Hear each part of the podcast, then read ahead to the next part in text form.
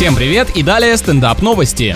В одной из американских семей истерики маленькой дочки успокаивает домашний ротвейлер. Когда девочка капризничает, пес начинает завывать, и она тут же замолкает. Перекрытие одного шума другим это, конечно, сомнительная помощь для родителей, но желание питомца помочь владельцам очень похвально. Также животное различными смешными звуками пытается выяснить у плаксы причину ее расстройства, чем каждый раз вызывает у ребенка задорный смех. Есть собаки-поводыри, а это настоящий пес-психотерапевт, успокаивающий и выясняющий причину души душевных травм.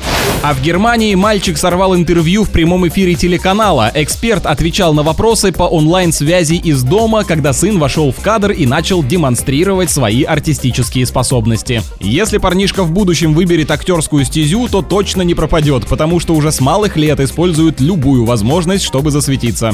С вами был Андрей Фролов. Больше новостей на energyfm.ru.